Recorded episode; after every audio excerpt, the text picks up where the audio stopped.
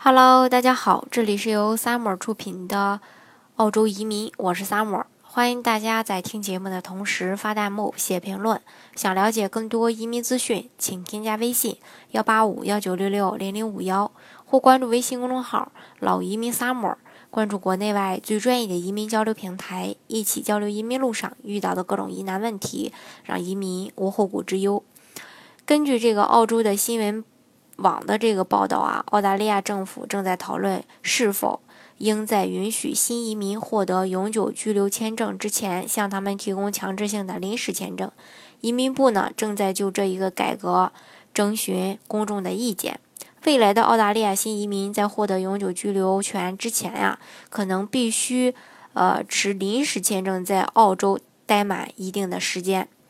移民部正在邀请公众踊跃的提交意见书，并在一份有关改呃有关这个签证改革的文件中探讨这个可能性。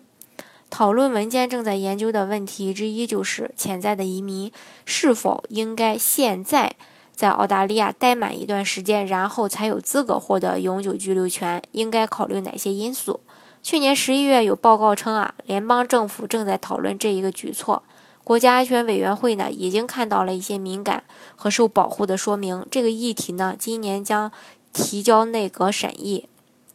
七月三十一日公布的讨论文件说啊，在澳大利亚申请永久居留权的人数，在过去二十年间大幅的增长。在二零一五到二零一六年度，大约一半的永久居留签证被授予了已经在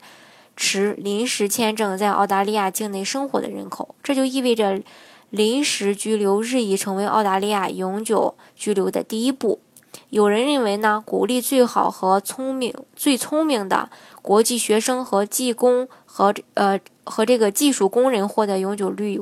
呃永久权，符合国家的权益。而且一些永久性的签证也包括了强制性的临时签证阶段。然而呢，在大多数永久性签证类别下，移民在获得永久居留权之前，不必花时间在澳大利亚居留。在英国、荷兰和美国等同类国家的做法是不同的，他们都有更正式的评估过程和时间来评估那些寻求永久居留的人。尽管为这个永久移民实行试用期，或许能节省预算，但是人们担心这个会造成澳大利亚社会分化。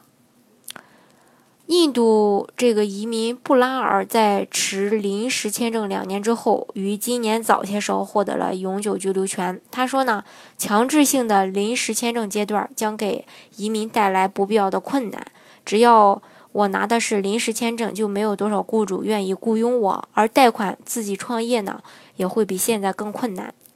布拉尔说啊，作为一名持临时签证赴澳的新移民，他也没有医疗保险。不得不自费数百澳元购买商业保险。对于还没有稳定收入的新移民来说呢，这个确实是一笔巨大的开销。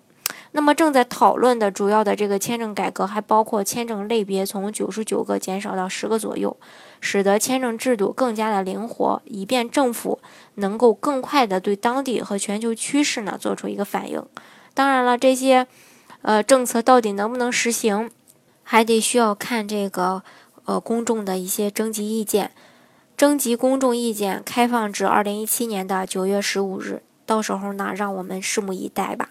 好，今天的节目呢，就给大家分享到这里。如果大家想具体的了解澳洲的移民政策的话呢，欢迎大家添加我的微信幺八五幺九六六零零五幺，或关注微信公众号老移民 summer，关注国内外最专业的移民交流平台，一起交流移民路上遇到的各种疑难问题，让移民无后顾之忧。